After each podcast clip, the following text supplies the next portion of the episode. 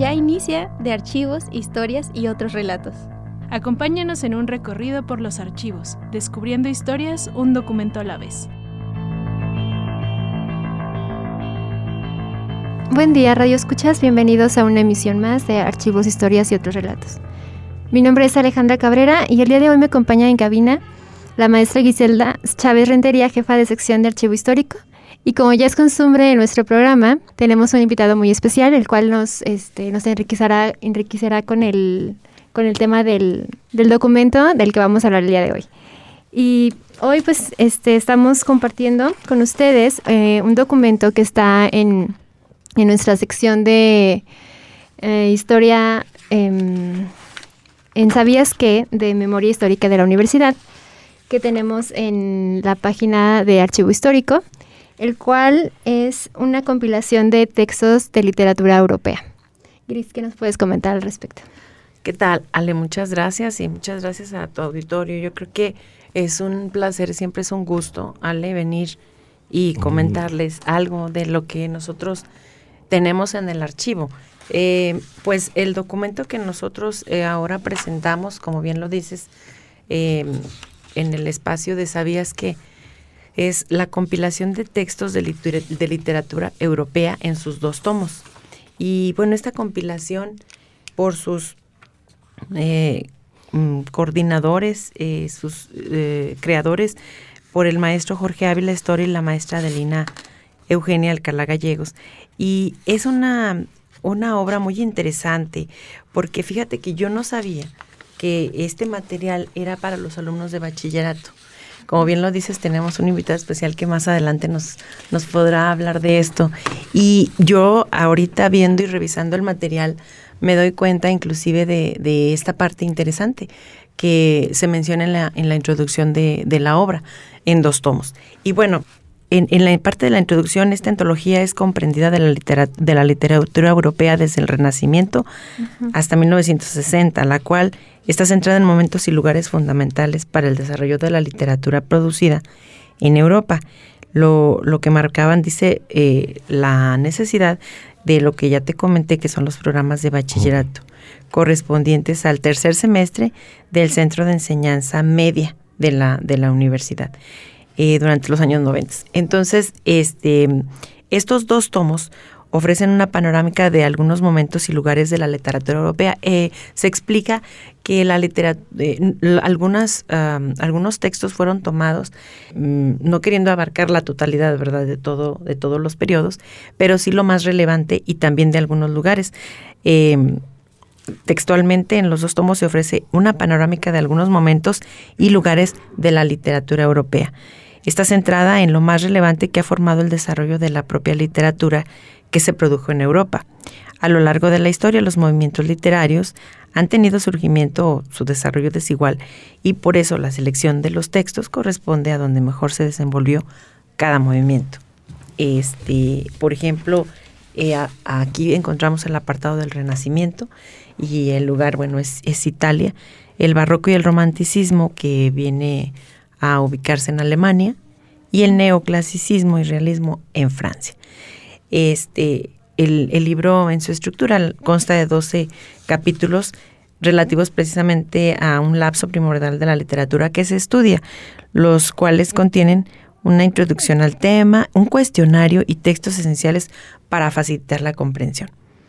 Eh, esta antología fue posible gracias a la confianza, cito, y apoyo del maestro en, eh, maestro en ingeniería Gonzalo González Hernández, entonces eh, rector de la universidad, y al doctor Luis Manuel Macías López, este, quien eh, fuera director de asuntos académicos también durante ese periodo. Entonces, prácticamente habla en su primera unidad del Renacimiento el periodo de la historia de la civilización, la ciencia, la cultura y el arte, menciona aquí que toman verdadera conciencia del ser. Da una breve este, descripción de lo que es precisamente el, renacimiento y proponen algunos textos muy interesantes en este apartado. Este, así también en la unidad 2 de, del barroco mm, explica también lo que es, que es una tendencia artística y literaria, además de una cultura que se desarrolla en Europa a lo largo del siglo XVII. Obviamente también vienen, algunos textos muy interesantes este, y de consulta para en ese entonces los estudiantes de, bachillerato y viene también cuestionario y también parte de lo que son algunas, eh, algunos fragmentos, también partes de introducción de cada capítulo. En el tercero también el neoclasicismo igual. Habla precisamente de lo que es este como, un periodo literario como, como, sistema de valores y de patrones históricamente situado y determinado, enraizado en el Renacimiento. Entonces, eh, de los escritos también vienen los cuestionarios y viene información, textos también muy interesantes, inclusive eh, hablan de, se mencionan algunos, por ejemplo, Jean de la Fontaine, que es el, el molinero su hijo, y el jumento, el zorro y el chivo, por mencionar alguno. Eh, en el capítulo 4 también se muestra el romanticismo. Mm, explica que se extendería a todos los países en lo que las almas humanas aspiraban a algo más de lo cotidiano.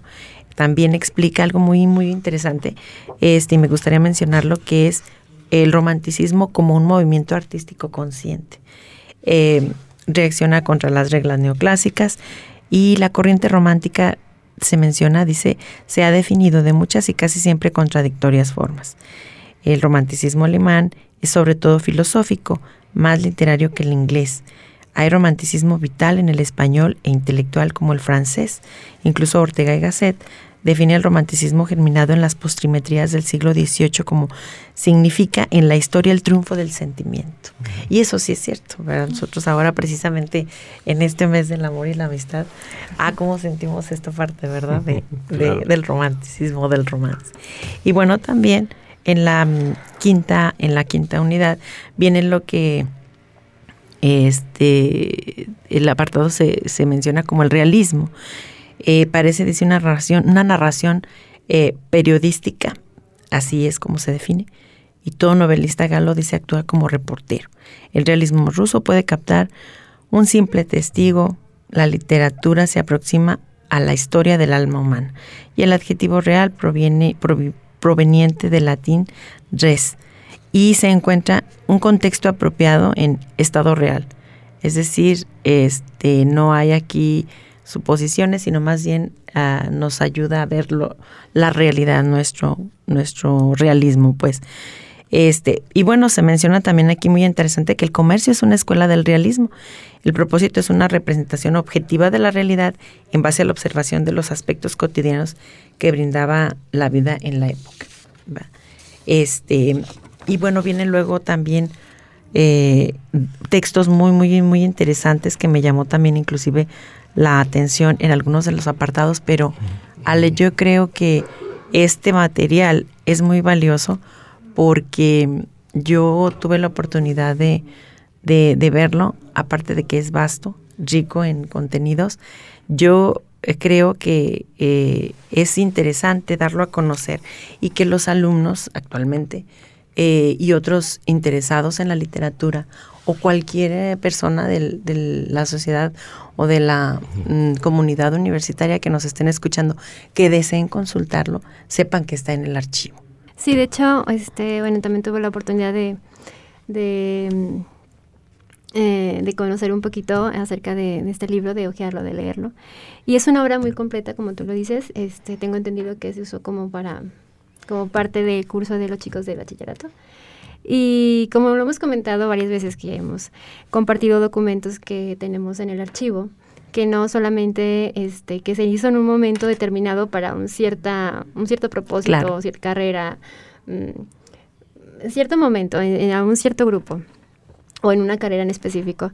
Y volvemos a lo mismo de que son documentos también hechos, este, publicaciones también hechas, por supuesto, que no solamente pueden o van dirigidos a, a las personas a las que se hizo pensando en, claro, claro. En, la publicación, sino que cualquier persona puede disfrutar este, de cualquiera de las publicaciones y esta creo que es una de estas.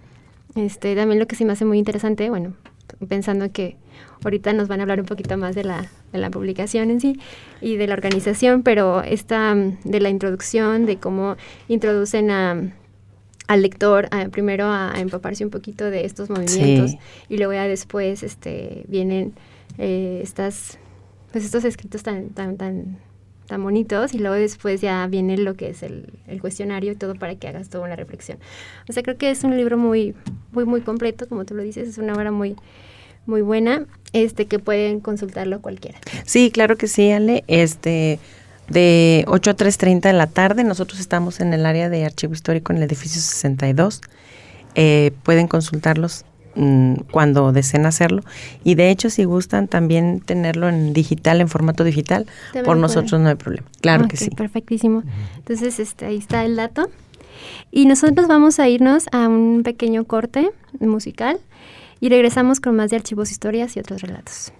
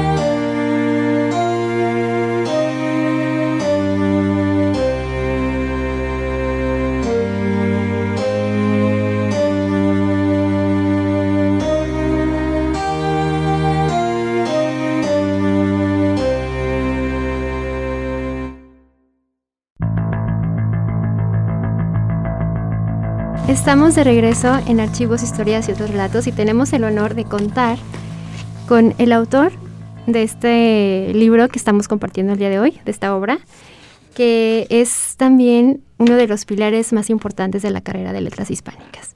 El maestro Jorge Ávila Storer, que estudió la licenciatura en letras en hispánicas en la UNAM, para después obtener una maestría en la licenciatura de hispanoamericana profesor fundador de la carrera de Letras Hispánicas en la UA, coordinador de la Maestría de Literatura Mexicana. Además, se ha desempeñado en diversos puestos como jefe de departamento, investigador, docente, titular en el área de literatura, corresponsal en diferentes seminarios. Ha dictado conferencias magistrales en la Universidad de Ambers, Bélgica, en la Universidad de Lugo, España y en México, así como ha tenido la oportunidad de participar en diferentes ponencias en diversos países. Entre sus principales publicaciones se encuentra el proyecto poético editorial de Licerio Masilla Silva, Literatura Hispanoamericana, Introducción literaria de textos de literatura europea, las últimas tres en la colaboración con la maestra Adelina Alcalá Gallegos, además de la publicación de alrededor de 40 artículos en diversas revistas de difusión y como parte de libros. Maestro, bienvenido. Bueno, pues buenas tardes al auditorio, ustedes buenas tardes también y gracias por la invitación. Gracias a usted por tomarse el tiempo de compartir este espacio con nosotros. Y es para nosotros un honor tenerlo aquí porque qué, mejor que tener al, autor de, esta obra y que, que nos comparta un poquito de, su conocimiento y de su experiencia, que para nosotros es muy valiosa. Sí, sí, maestro, nosotros queremos, estamos ansiosos por preguntarle varias cosas. no es lo pues mismo nada más. Gracias. No es lo mismo nada más este ver el texto y, y analizarlo y ver su contenido y saber que podemos tener ahí material para, no leí todo lo que yo tenía preparado porque sí es mejor, mejor escucharlo a usted. Este, pero sí es, es eh, muy grato saber que está el documento aquí que no sé, Ale, pero yo sí tengo dudas de que nos cuente cuál fue eh, la idea para poder compilarlos estos textos, eh, cómo surge, cuáles son los acontecimientos de, del el texto que ten, la obra que tenemos en nuestras manos. Ok, bueno, esto ya fue hace, hace rato, ya hace bastante tiempo. Bueno, quiero decir que este libro fue parte de un proyecto mucho, mucho mayor. Nosotros hicimos en total cuatro, sí, pero todo derivó de la década de los 80, con la idea de actualizar y modernizar el bachillerato. En ese entonces el doctor Luis Manuel Macías, que en paz descanse, eh, que fue director de la, bueno, él dirigió la Dirección General de Asuntos Académicos. Eh, y entonces, eh, esto, bueno, por supuesto se dio en bachillerato. En esos momentos, el ingeniero Gonzalo, que luego fue rector cuando se publicaron los libros, era decano. él nos apoyó mucho, tanto como cuando fue decano como cuando fue rector. ¿sí? Y hay que decir también que esto, bueno, eh, tiene que ver también, bueno, esto es un poquito más largo. Primero, eh, cuando se hizo aquel intento de transformar el bachillerato, que recuerden que nuestro bachillerato había sido uno de los mejores del país, e incluso se decía que era el mejor de provincia, ¿sí? Este, pues ya habría que darle un una retocada, había que actualizarlo, y esa fue la idea, ¿sí? Pero los libros surgieron de, pues, de una fase un poquito más larga. Primero, eh, recuerdo que empezamos por hacer los programas de las materias, de las asignaturas, la maestra de línea y yo. Este, posteriormente eh, eh, capacitamos al personal. Recuerden que en aquellos tiempos no había carrera, no estaba profesionalizada el área y pues justamente en la prepa empezamos a dar cursos, cursos de capacitación y finalmente salieron los libros. Bueno, yo fui siempre el titular quien dirigió todo y la maestra de Lina fue un apoyo, híjole, también que ella en paz descanse, un apoyo importantísimo.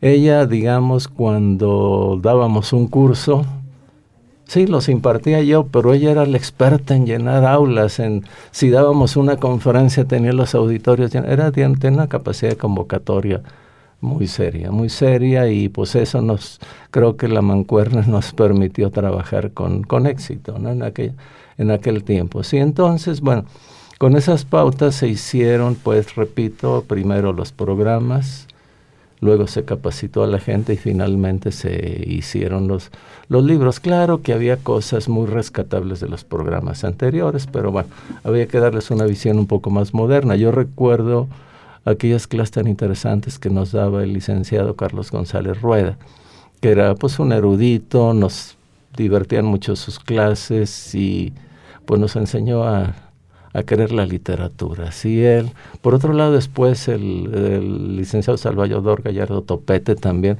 no solo eso, les enseñaba a escribir, ¿no? Y, y había cosas que había, que había que rescatar, que de alguna manera se rescataron cuando hicimos la carrera, ¿no? La clase de perceptiva, que es una clase de tipo tradicional, eh, incluía este, este tipo de cosas o la, la, creación de textos, pues de alguna manera teníamos ya los gérmenes allí en la, en la prepa. Pero bueno, entonces hicimos, ya finalmente hicimos los libros, repito, fueron cuatro en total.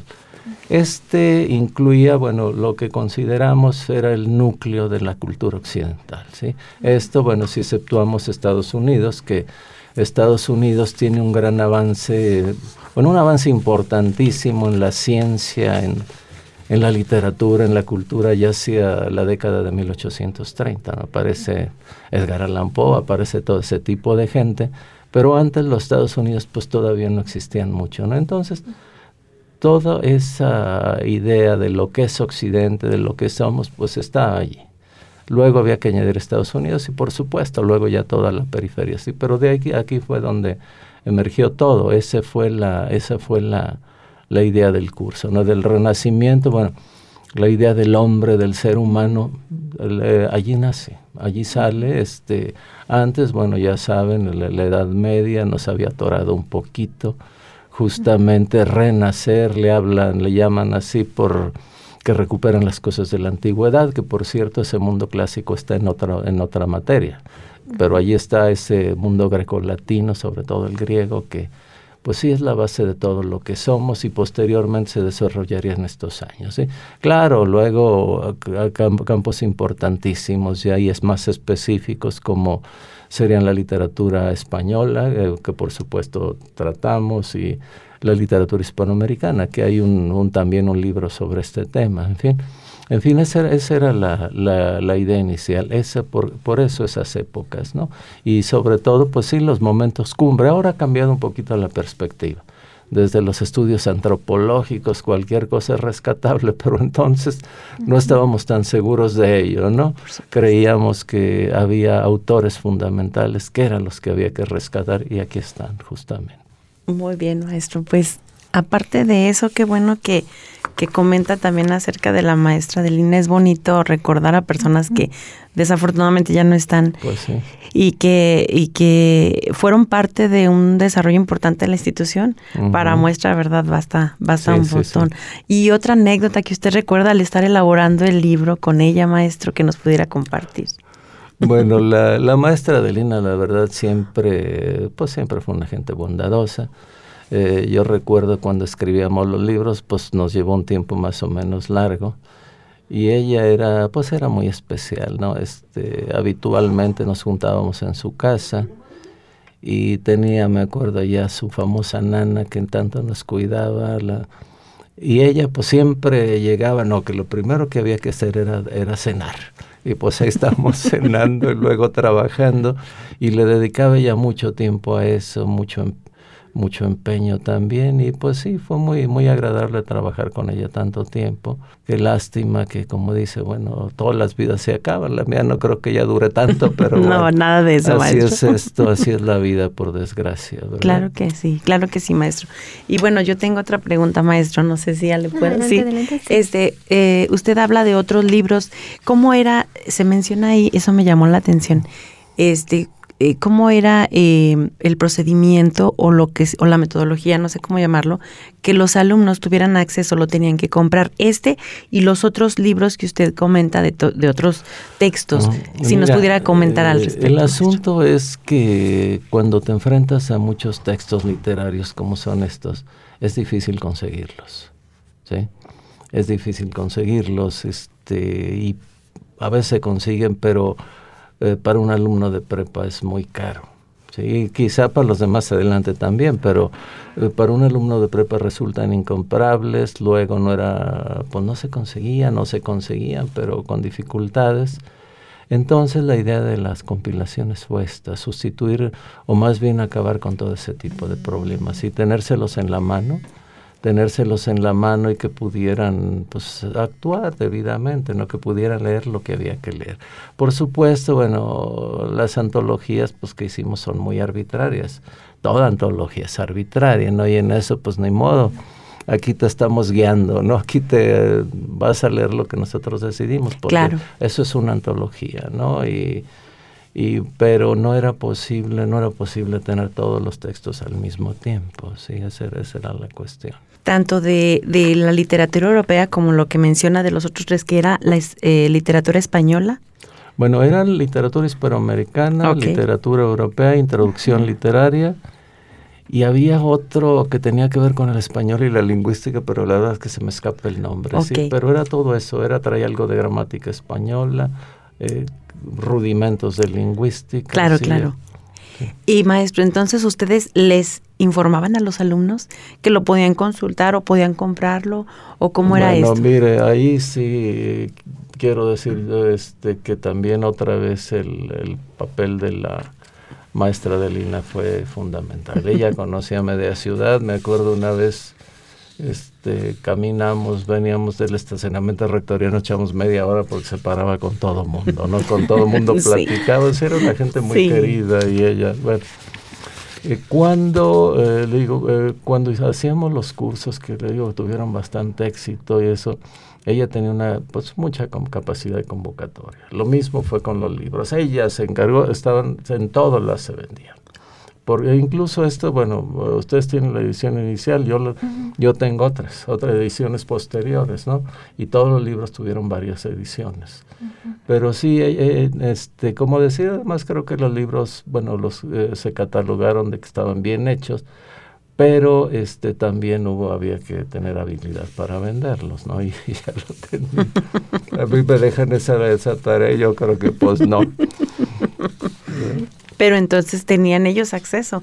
Y creo que eh, de esta manera los alumnos, aparte de, de ser enriquecidos con la información, tenían acceso, como usted bien dice, a toda esta, este, esta selección de literatura que muchas veces, una, eran costosos o solamente yo recuerdo había unos envíos por ahí una editorial, no sé si se valga decir, selecciones, que en ocasiones vendían algunos de estos libros, pero eran muy caros.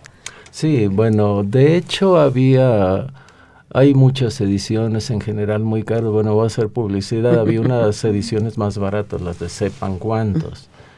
Pero también las traducciones a veces no eran muy confiables, ¿no? Pero bueno, este, y por otra parte, insisto, un alumno de prepa comprando un libro para cada semana, cada semana, pues yo creo que no era posible, No. no, aún No. consiguiéndolos. ¿no? Así es, así es. Sí, tienes razón, maestro. Pues tú, Ale, no sé si tengas otra pregunta para el maestro. Ay, pues es que ay, tienen tantas. Ahorita que estaba checando, bueno, que estuvimos viendo lo de su, su todo su trabajo. Este, y también que mencionaba que tenía otras em, colaboraciones con la con Adelina y todas las este De verdad, maestro, ¿y todas fueron con la maestra Adelina? Bueno, Es- sí, ella me, e- ella siempre Gracias. me auxilió en eso. Bueno, siempre lo hicimos juntos, sí. Sí, los cuatro son eh, los hicimos Una juntos. idea central de ustedes. Eh, Pues lo los que chavos. pasa, mire, cuando yo llegué, pues sí, yo a lo mejor sabía mucha literatura, pero pues no, no estaba muy empapado en didáctica. Entonces, eh, la maestra Adelina, pues era, pues era toda una celebridad ya por aquí, pues sobre todo en su centro, en enseñanza media. Y entonces, este, supongo que esto fue idea del doctor Luis Manuel Macías, que luego nos, nos apoyó mucho, nos ayudó mucho, igual que el ingeniero Gonzalo, ¿no? Este, claro, había una comisión ejecutiva, pero quien veía todas esas cosas así en particular era, era el doctor Luis Manuel Macías, ¿no? Y creo yo que pues él nos juntó y creo que pues funcionó el asunto. Mucho, mucho. hicieron buena mancuerna. ¿verdad? Sí, sí, sí. Sí, es que también eso pues, tienen que mucho que ver también, ¿verdad? Al momento de trabajar. ¿Hay algún texto, maestro, que a usted le llame la atención, que le guste, que lo disfrute y que diga, bueno, lo vuelvo a releerlo? Me gusta mucho. Bueno, mira, a mí hay algunas cosas de estos textos, mm, pues que a mí me siguen fascinando. Por ejemplo, de textos del romanticismo alemán, ¿no? como Novalis, como... eh, lo que pasa que la, bueno, esos textos están muy cerca de la, de la filosofía. Eh, son textos románticos, pero son textos en este en muchos sentidos o en un sentido más bien que pues se, se escapan de la tierra no es gente gente que, que se siente sin hogar que se siente sin casa. Y ah, bueno hay un, un Novalis dice filosofía es nostalgia nos- nostalgia de sentirse en casa en todas partes no entonces da ese, ese distanciamiento del mundo ese no sentirse de, de ningún lado da una gran literatura la verdad a mí me encantan esos, también por supuesto hay pues cosas del realismo francés también muy buenas o incluso eh, pues de Dostoyevsky, de cosas de ese tipo que, que sí son pues son muy, muy grandes, muy grandes autores, ¿no? Como decían, bueno, ese, el realismo francés que habla de las cosas de todo el día es un, digamos, escritos muy cerca del empirismo, no muy cerca de ese mundo concreto, de ese mundo práctico, pero sí dan cosas muy interesantes. Sí, maestro. Y tengo yo también aquí otro comentario, perdón. Eh, está en el área, se ubica en el área de, de, en el apartado del romanticismo, el texto de Abraham Stoker, de Drácula. Bueno, mira, te voy a decir que eso fue una gran arbitrariedad nuestra eh, ponerlo, porque yo recuerdo cuando yo egresé de la universidad allá en México, había quien quería hacer, los de letras inglesas incluso, querían hacer la tesis sobre este, sobre, bueno, sobre este señor, sobre Drácula, y no se lo autorizaron, que porque era literatura popular, pero a mí me encanta, la verdad es un texto Ah, digamos, muy, muy dentro de esa tradición gótica, esa tradición oscura, de esos castillos que vemos, eh, esos castillos abandonados, que por supuesto esto tiene que ver cuando aparecen justamente con la quiebra de la, eh, de la aristocracia rural, ¿no? Y que aquí en México tienen su contraparte con Pedro Páramo, que está toda la hacienda destruida después de la revolución, ¿sí? Entonces, eh, pues es eso, ¿no? Que es esa, esa literatura que, a mí me encanta también, esa, esa literatura de la noche, esa, esa literatura misteriosa. Bueno, ya saben el caso de Drácula, que nadie se atreve a andar en la noche, están encerrados, que se protegen con eh, con montones de ajo con, y con cruces extraña la combinación, ¿verdad? Pero, pero sí, a mí la verdad hasta la fecha me sigue gustando mucho. Incluso he visto eh, tres versiones cinematográficas diferentes y son, son muy buenas. Sí, sí, sí. Es, es este muy interesante, ¿no? Como este cuando uno lee este tipo de textos como te, te, transmiten todo, ¿verdad? Sí, y aparte que y aparte que aquí maestro este viene también la de Cumbres borrascosas, me hizo acordarme, ajá, en estos textos porque yo vi la película, claro, obviamente nunca se compara, yo me imagino con el texto, siempre eh, solemos decir que está mejor el libro, pues quizá porque uno mismo realiza la película en su mente. ¿Verdad? Uno pone los, los paisajes, etcétera. Pero sí me llama la atención esta um, selección de documentos y de escritos que pues no pasan de moda. No, allí siguen, allí siguen y ciertamente Cumbres Borrascosas pues sigue siendo un texto fundamental, se siguen haciendo películas sobre, sobre la, eh, la misma obra, en fin pero sí es un, un, gran texto también eh, pues fundamental en la, en la literatura inglesa, con esos momentos de violencia, con esos momentos de locura, pero, eh, pero sí, sí, un gran texto, la verdad. Sí, sí, sí, sí. Maestro, y de sus obras, que han sido bastantes artículos este, y participaciones de, eh, de estas publicaciones que usted ha hecho, ¿tiene alguna que, me imagino que ustedes como, como autores, este, como que puede que le guarden un cierto aprecio a, un trabajo. ¿Tiene alguna en especial que nos pueda contar? Bueno, miren, eh, sí tengo, tengo, bueno, yo las tengo prácticamente todas. Lo que sí que las publicaciones de revistas son difíciles de, de publicar, pero eh, no sé si está en la biblioteca eh, de las cosas que publiqué, por ejemplo, sobre, sobre Juan Rulfo. Hay un texto mío sobre Diles que no me maten en, el Instituto de Investigaciones Filológicas, que creo que eso se puede conseguir sin problema. Aquí en libros, este, ¿se, acuerda cuando venía Mauricio Bechot? Publicamos dos o tres libros con él, yo escribí algunos capítulos. Mauricio Bechot era un filósofo muy, muy brillante. No era, eh, bueno, es, no sé, le perdí la pista recientemente, pero sí era una gente brillante que permitía a todo el mundo desarrollarse y publicamos algunos libros con él que están aquí en la en la biblioteca. Hay algunos eh, yo tuve algunos artículos en aquí en la en la revista de la de la universidad misma. Este cuando estaba Jorge García Navarro al frente de la Dirección General de Difusión tengo ahí varias varias publicaciones. Tengo otras más en el Instituto de Investigaciones Filológicas de la UNAM y en fin, y este, pues no sé, sería cosa de poner dónde más, aquella revista cuando se eh, empezó con la revista de la Sigua, ¿se acuerda? La primera, cuando andaba ahí Luciano Tlach. Sí. Este, yo publiqué ahí algunos y pues sí, en muchos lados, la verdad, y en, en muchas memorias, en memorias de congreso. Que esos hay desde Italia, por España, por sé cuántos lados, ¿no? Esos, sí, pero yo tengo las memorias, por supuesto, ¿no?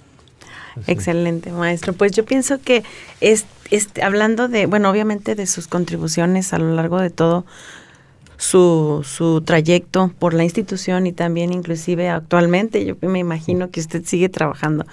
Una de las cuestiones de su trabajo es esta, precisamente nuestra invitación a que venga y nos comparta algunas reflexiones de lo que fue la elaboración de este material que sin duda alguna yo este yo no particularmente yo no lo conocía, lo leí de, de, manera breve, la primera parte y la segunda muy rápido, pero yo creo, maestro, que es muy interesante que la institución dé a conocer este trabajo que se realizó, muy bueno, particularmente maestro, y no porque usted esté aquí, pero sí yo creo que nos da una opción de a cualquier persona, a cualquiera de nosotros, ¿verdad? Eh, independientemente de la disciplina que hayamos estudiado, nos brinda una cultura general y aparte nos brinda también más vocabulario. Y aparte son obras ricas, eh, es literatura muy, muy rica que a nosotros en nuestra cultura general nos va, nos va a ayudar a, a, poder conocer más acerca de esta diversidad precisamente de textos que existen y que no solamente pues nos quedamos en la película, ¿verdad? Claro, claro. Pero que sin embargo este, está al alcance de nosotros. Y como usted dice, hasta gratis. Ahorita ya es gratis porque las personas pueden consultarlo, ese trabajo que ustedes realizaron de comprensión, de análisis, de, de decisión de qué introducir y qué no que puedan otras personas realizarlo, pues es muy muy bueno. No, no, que eh, claro, y ojalá y lo hagan, que la finalidad era eso, era eso, formar estudiantes y en buena medida maestros, que esto estaba a veces ven el nivel un poquito altito porque también estamos pensando en, en los maestros, ¿no? Este, pero sí, yo creo que, que bueno, que bueno, este, aunque bueno, si fueras, habláramos de hace de los viejos tiempos, todavía la universidad tendría los derechos. Ahora ya no sé con las nuevas reglas, quién sabe qué pase, que ya ve que todo eso ha cambiado sí, mucho. Sí, sí, sí. No, pero, pero qué bueno, ahora todo se puede conseguir en digital, se puede pues qué bueno, la verdad a mí no me gusta leer así, pero ahí los muchachos creo que se fascinan con eso, pues qué bueno. No hay nada como tenerlo así tal cual. En, físico. Y aparte, maestro, que de aquí, por ejemplo, se me ocurre que los alumnos del Centro de las Artes y la Cultura pueden extraer de aquí cosas para una obra de teatro. Bueno, sí, sí, por supuesto. Este, y además creo que están trabajando bien los del Centro de las Artes, están haciendo buen teatro. Pues qué bueno. Eh, pero hay, por ejemplo, bueno, no sé, este, cosas, eh, la obra de teatro más importante del siglo XX es la famosa Esperando a Godot.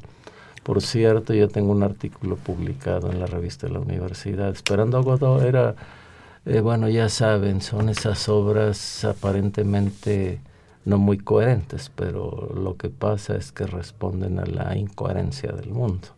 Sí, le digo, y esa creo que es una obra a la que se podría aproximar. Claro, supongo que es un poco complicado representarla, ¿no? Eh, yo he visto un par de versiones y pues una buena, otra como que no tanto, pero, pero sí hay, por supuesto, aquí hay, sobre todo aquí, bueno, hay más narrativa, pero se puede, no, sí hay teatro, sí hay teatro, una parte de teatro. Este, pero sí, sí pueden sacar algo, algo del teatro, la verdad, y bueno, incluso adaptar de la narrativa, claro, el, lenguaje es un poco diferente, ¿no? Es un poco diferente, ¿no? pero por supuesto que tienen cosas, que tienen cosas y, repito, están haciendo teatro, pues interesante a veces, ¿no? Sí, sí, maestro, y creo que es, es muy bueno que se conozca, que sepan que existe aquí un material que les va a ayudar, que pueden consultarlo y como le decía yo, no, pues es gratis, porque como usted bien lo dijo, para que los alumnos en ese tiempo y actualmente eh, hay veces que no sabemos dónde buscar y pues hay estos espacios en donde podemos difundir esta parte del material que puede servir de mucho. No, qué bueno, y ustedes, creo que el, archivo pues está cumpliendo su función, está guardando cosas, está, está difundiendo cosas y qué bueno. qué bueno que se tenga todo eso, me da mucho gusto, les felicito. Gracias. Muchas pues, gracias. Ale, yo no sé si tú quieras agregar algo. Bueno, este, pues ya nada más por último, antes de... Porque yo aquí me puedo llevar todo el día, maestro. Somos muy chismosos, yo también, yo también. Sí, nada más. ¿Algún, ¿Algún comentario final, maestro, que quisiera hacer a todos los que nos escuchan y que son amantes de la literatura? A las nuevas generaciones que salen de la carrera de letras hispánicas. Bueno, eh, bueno, ante todo, bueno, quiero darle las gracias a ustedes, al auditorio que nos aguantó un buen rato. Al contrario. Pero sí recomendarles que lean. Lean, este, no soy el primero que lo dice, recuerdo Octavio Paz, su primera recomendación a los poetas es que leyeran mucha poesía. Y a una gente, digamos, que a lo mejor ni se dedica a la literatura, pero sí es bueno que lea, que tenga cultura, que eso, eso siempre permite mejorar la visión del mundo. Siempre nos da, pues no sé, muchas maneras de que si no leemos no, no la tenemos, maneras de ser, ¿no? Pero bueno. Sí, es todo y gracias por la invitación y gracias por escucharnos. Al contrario, maestro, gracias. Muchísimas gracias a usted, maestro. Gracias, Gris, por acompañarnos. gracias. Y por este ayudarnos a aquí a, hablar de este documento tan importante, de, este, de esta publicación tan, tan completa, como, todo lo que hemos comentado, y de que pues, no se pierda, ¿no? Ese es, como, como dice el maestro, es nuestra labor también, este, como parte del archivo, el que la gente conozca de todo este material y que puedan consultarlo. Muy bien, entonces, pues vamos cerrando, porque ya se nos, se nos fue un poquito el tiempo, le agradecemos mucho. Y bueno, nos invitamos a que nos sintonicen todos los martes a las 11 de la mañana aquí en su programa Archivos, Historias y otros relatos por Radio UA 94.5 FM. Síganos en archivo.ua.mx, Bóveda Contreras, ua.mx, en nuestras redes sociales, en Facebook, en TikTok y en nuestras instalaciones en Ciudad Universitaria, en el edificio 56, en el 62 y en Bóveda Contreras. Tenemos una cita la próxima semana. Muchas gracias. Gracias, Ale.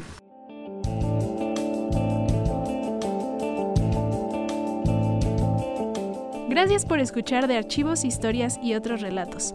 Les esperamos el próximo martes a la misma hora por Radio UAA 94.5 FM.